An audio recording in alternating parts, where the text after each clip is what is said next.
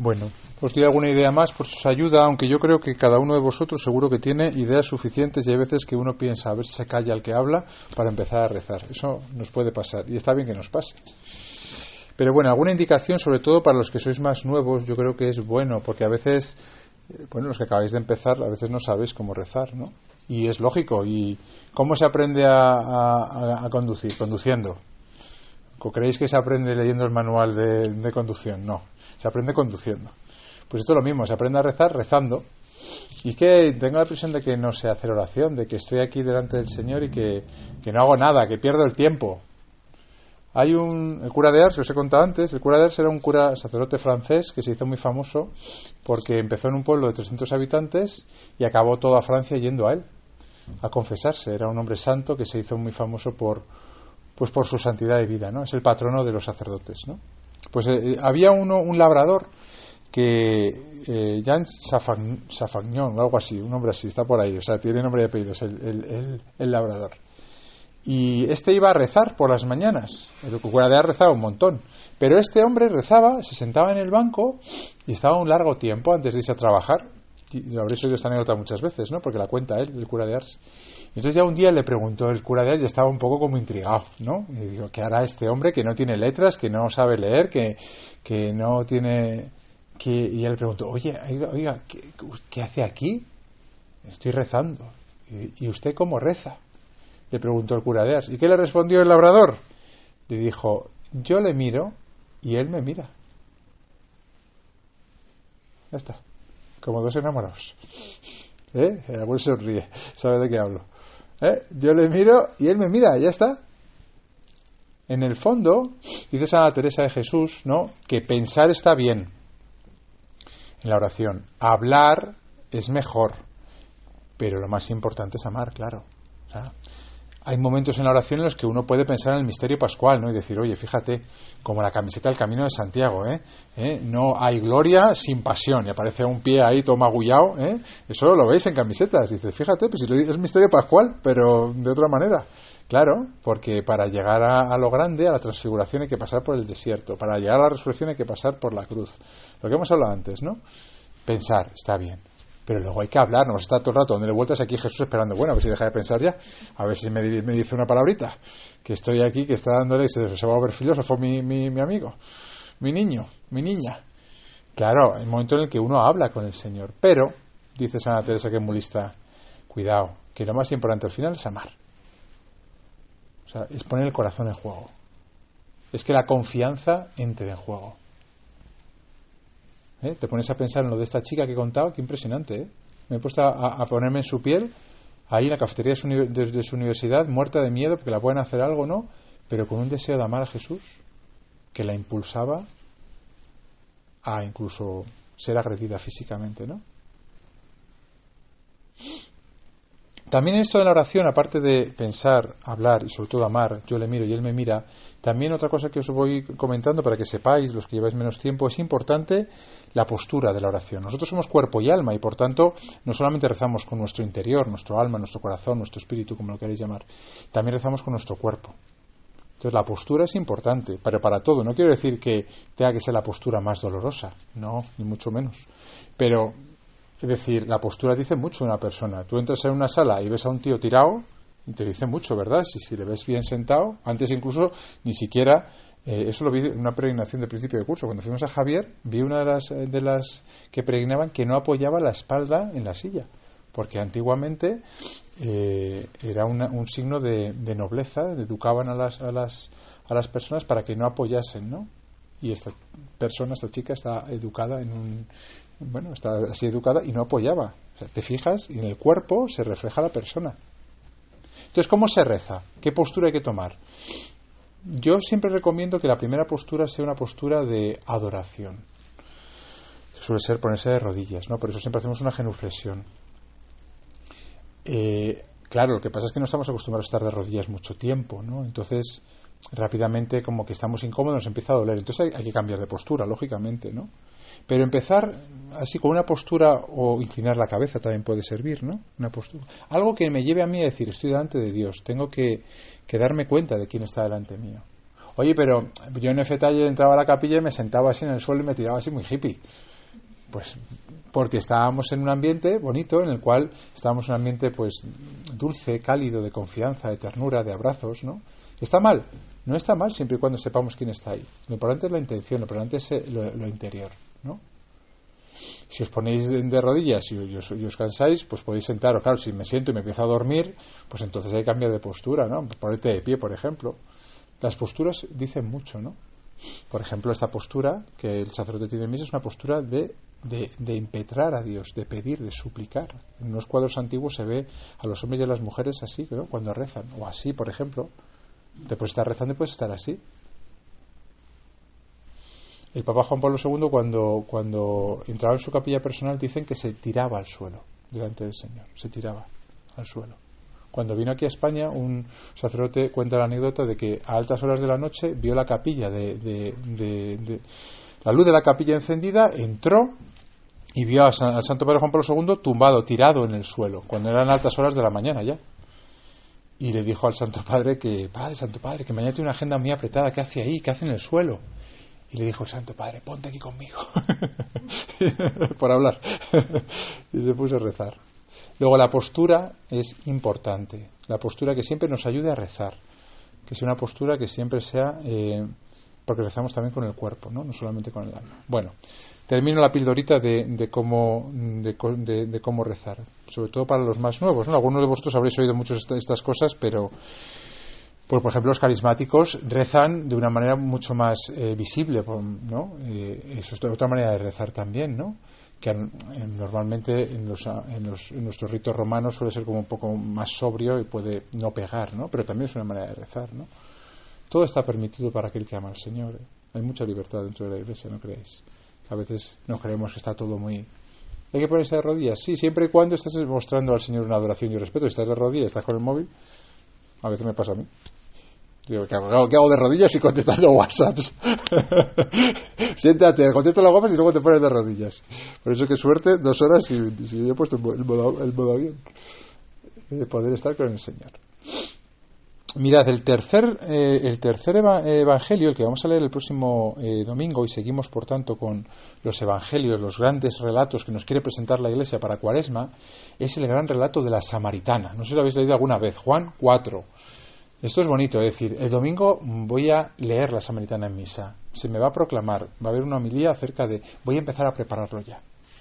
Los que nos metemos ya en cosas de espiritualidad, este tipo de cosas eh, nos tiene que ir pues como educando, ¿no? Entonces, de alguna manera te vas preparando como sabiendo el Evangelio de la Samaritana y, y teniéndolo en el corazón. Y después de la misa, a lo mejor los días siguientes, ¿no? Sigues meditando el Evangelio, ¿no? La Samaritana era una mujer, ¿no? De Samaria, por eso se llama Samaritana, que es la actual Nablus, y era una mujer que estaba eh, triste en la vida. Hay un juego muy bonito porque Juan es así, el Evangelio de Juan es diferente de los otros tres, como sabéis, son los sinópticos. Mateo, Marcos y Lucas son los sinópticos, ¿no? Misma óptica, sinópticos, mientras que Juan es diferente, es un evangelio que tiene muchos simbolismos, ¿no? Entonces esta mujer, curiosamente, iba afuera a buscar al pozo agua. ¿Por qué? Porque estaba sedienta, pero sedienta de que de agua, sí, pero de algo más. Juan te está diciendo, estaba sedienta como tú de qué? De amor, de felicidad, de confianza, de sentido en la vida de todas esas cosas profundas que necesitamos en la vida. De todo eso estaba sedienta. Además, cuando Jesús empieza a preguntarle, se empieza a ver lo que ella llevaba en el corazón. Jesús, cansado del camino, estaba. Bueno, empiezo desde el principio. En aquel tiempo llegó Jesús a una ciudad de Samaria, llamada Sicar, cerca del campo que dio Jacob a su hijo José. Allí estaba el pozo de Jacob. Jesús, cansado del camino, estaba allí junto, sentado junto al pozo. Era hacia la hora sexta, o sea, las doce, es decir, calorazo. Llega una mujer de Samaria a sacar agua y Jesús le dice, dame de beber. O sea, es la mujer la que va a buscar agua y Jesús le dice a ella, dame de beber. Es como, ¿what? Soy yo la que vengo aquí a por agua. Sus discípulos habían ido al pueblo a comprar comida. La samaritana le dice, ¿Cómo tú, siendo judío, me pides de beber a mí que soy samaritana? Porque los judíos no se trataban con los samaritanos, tenían rencillas. Entonces la mujer decía, ¿cómo un hombre, a mí, una mujer, con el machismo que había entonces, y cómo un hombre judío, siendo yo samaritana, que no se hablan con nosotros, me pide de beber? De hecho, se lo pregunta, ¿le es tan, tan, tan extraño como tú, siendo judío, me pides de beber a mí? Jesús le contestó, si conocieras el don de Dios y quién es el que te dice dame de beber, le pedirías tú y él te daría agua viva. Fijaros, eh, podríamos estar horas hablando de este Evangelio, horas, y vosotros sois capaces ya de cogerlo, invocar al Espíritu Santo, siempre invocar al Espíritu Santo, esto no es un ejercicio de introspección, ¿eh? invocar al Espíritu Santo, y sois capaces de daros cuenta de que la samaritana somos cada uno de nosotros, que estamos sedientos, pero curiosamente, en vez de nosotros pedirle a Jesús, que es lo que deberíamos de hacer, es Él que nos pide a nosotros, y parece que le estamos haciendo un favor, ¿verdad?, por estar hoy aquí. A veces nos pasa eso, ¿no? Para la impresión de que Jesús es el que te dice, ven, dame de beber. Jesús se, se, se abaja tanto, ¿no? que es capaz de pedir. La mujer se extraña, como nosotros nos extrañamos, y dice, que, Señor, ¿yo qué te voy a dar yo a ti? Y entonces dice Jesús, ay, si es que si tú conocieras el don de Dios, ¿y quién soy yo? Me pedirías tú, y yo te daría agua viva. Claro, la mujer cuando escucha lo del agua viva es como, ¿what? ¿Qué es esto del agua viva, no? O sea, yo no tengo que venir al pozo, yo no tengo que, que venir a mitad del día, ¿no? La mujer le dice, Señor, si no tienes cubo y el pozo es hondo, ¿de dónde sacas el agua viva? ¿Eres tú el, el, que nuestro padre Jacob, eres tú más que nuestro padre Jacob que nos dio este pozo y de él bebieron él y sus hijos y sus ganados? No se entera. ¿De qué estás hablando? ¿Del agua física o ya eso de agua viva es otra cosa? Jesús le contestó, el que bebe de esta agua vuelve a tener sed. ¿Cuántas fiestas? ¿Cuántos novios y novias? ¿Cuántos viajes? ¿Cuántas cosas hacemos para, saciar nuestra sed? Y Jesús nos dice, el que bebe de esa agua vuelve a tener sed, pero no lo experimentamos continuamente y no nos convencemos. Y Jesús te dice, si bebes de esa agua vas a volver a tener sed, pero el que beba del agua que yo le daré, nunca más tendrá sed. El agua que yo le daré se convertirá dentro de él en un surtidor de agua que salta hasta la vida eterna. Claro, es el amor de Dios, es el amor de Jesús. Es Dios dentro de nosotros. Que habéis experimentado muchos de vosotros, que estáis con una cara tontos todavía desde feta, que no podéis con ella.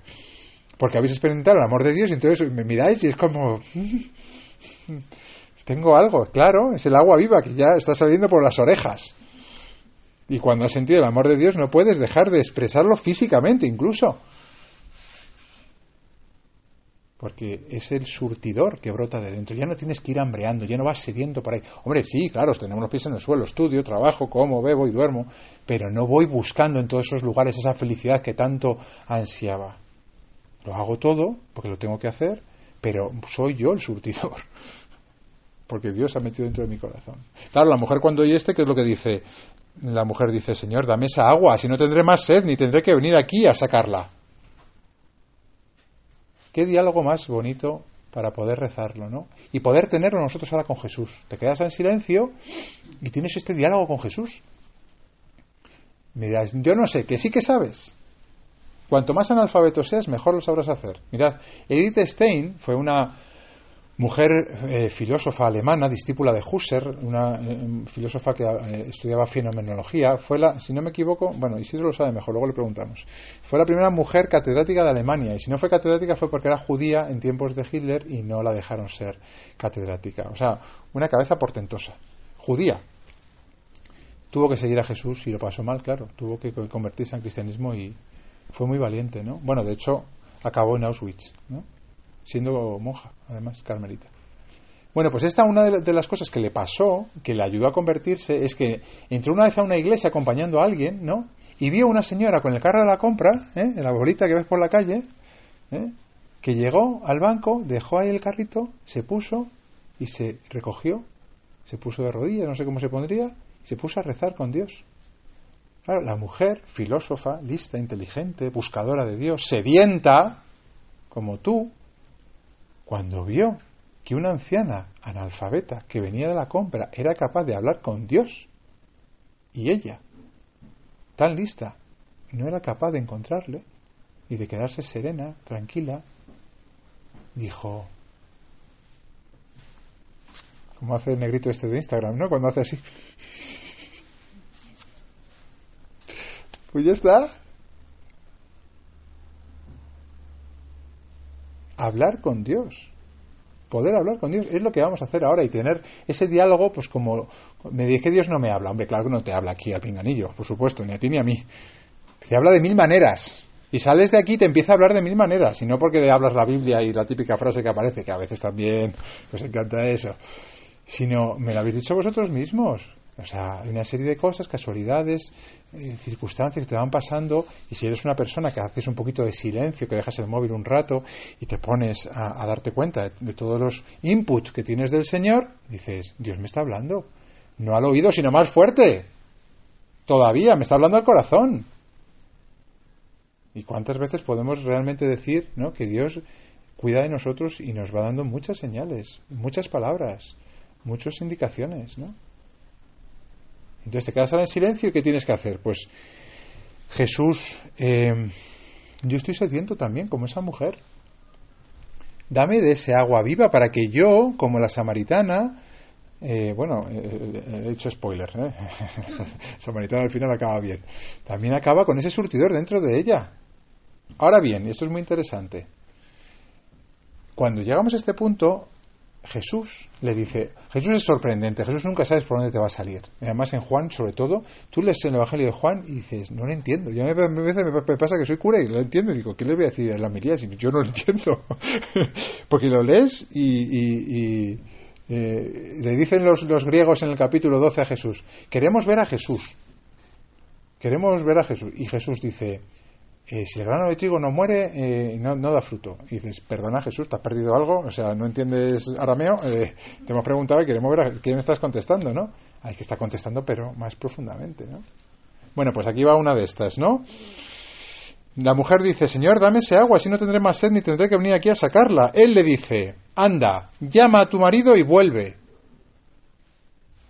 El marido que ahora que pinta en todo esto. La mujer le contesta, no tengo marido. Jesús le dice, tienes razón que no tienes marido. Has tenido ya cinco y el de ahora no es tu marido. En eso has dicho la verdad. ¿Por qué Jesús introduce esto? ¿Por qué en este diálogo de repente Jesús señala algo de la vida de esta mujer que no va bien? Pensadlo vosotros, que tenéis el Espíritu igual que yo habéis recibido el bautismo, habéis recibido la confirmación. Bueno, los que estáis confirmando todavía no lo habéis recibido. Pero por el bautismo tenéis el Espíritu Santo, podéis pedir, Señor, ¿qué significa esto? ¿Por qué Jesús mete el dedo en la llaga? Había tenido cinco maridos y el de ahora no es su marido. Jesús lo sabe todo de nosotros, todo. Pero nosotros a veces no somos conscientes de las cosas. Esta mujer había ido buscando tanto, tanto, tanto la sed de felicidad que había tenido cinco maridos. Es decir, Jesús de alguna manera como que dice, reconoce tus pecados, reconoce tus debilidades. No, es que nos quiera humillar el Señor, aunque a veces sometemos eh, la, vida y, el camino de la fe nos somete a ciertas humillaciones, ¿no? Pero es como andar en verdad, dice Santa Teresa, es decir, darme cuenta de quién soy yo, reconocer la mochila que llevo, porque si queremos llenar el corazón con ese surtidor de agua viva, pero no nos damos cuenta de cómo tenemos el corazón, de lo sucio que está, pues eh, es difícil que el Señor entre dentro de nosotros y haga ese surtidor. Es decir, hay un momento en el que hay que ponerse delante del Señor y hay que decir, Señor, en esto y esto y esto voy mal, voy mal. Y en esta cuaresma, que precisamente la cuaresma es un tiempo de de preparación, de penitencia, de purificación. Esto que es una cosa de voluntarista, de decir, venga, aquí eh, llega la cuaresma y tal, y no puedo tal, y tengo que hacer cual. No, se trata de que en este diálogo de amor aquí hay algo que está mal, que sobra, que hay que limpiar. Y entonces te das cuenta, pues yo qué sé, cada uno os dais cuenta de lo que veréis. A mí el Señor me está diciendo, oye, basta ya de móvil, ¿no? Estás todo el día con el móvil, todo el día con el móvil. No tiene ningún problema en dedicarle tanto tiempo a Instagram, tanto tiempo a WhatsApp, tanto tiempo al mail, tanto tiempo a eh, ponte redes sociales, ponte a sumar. Pero cuando estás 10 minutos en la capilla te pones nervioso. ¿Qué pasa, Padre Jesús? Ponte las pilas. Pero lo que te dice con eso, te lo dice con otras muchas cosas y cada uno de nosotros sabe cuál es el marido, los cinco maridos que tiene. Es decir, ¿dónde vamos nosotros muchas veces buscando esa felicidad?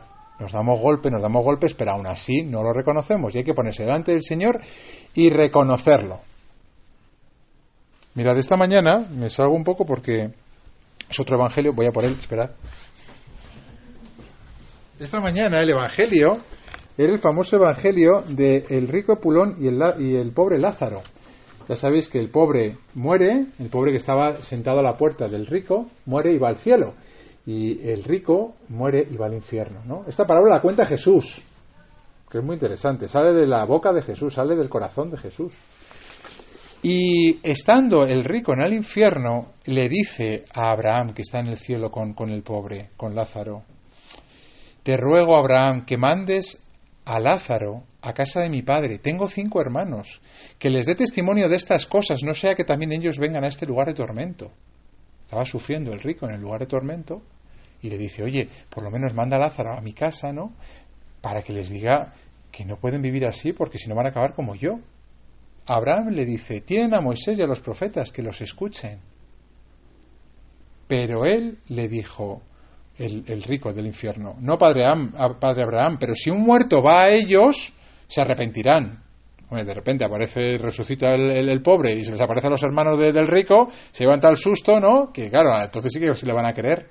Pero dice Abraham, y Jesús por boca de Abraham, Abraham le dijo, si no escuchan a Moisés y a los profetas, no se convencerán ni aunque resucite un muerto. A mí esta frase siempre me llama muchísimo la atención. ¿Por qué Jesús dice esto por boca de Abraham?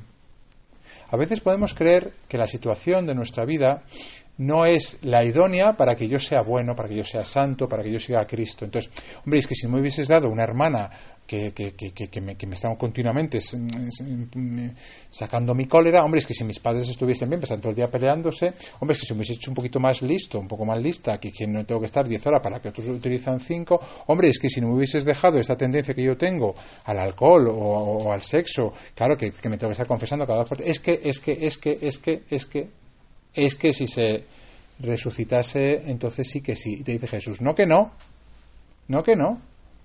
Tienes suficientes gracias para ser santo tú, ahora, hoy, aquí.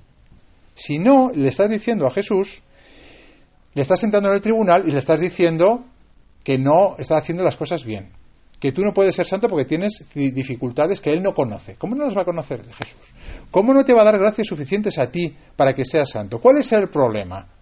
No le pidas que, resucite muertos, sino que escucha a Moisés y a los profetas. Es decir, date cuenta de todo lo que está alrededor tuyo, de cómo Dios te habla, de las posibilidades que tienes de realmente purificar tu corazón. Y pon manos a la obra.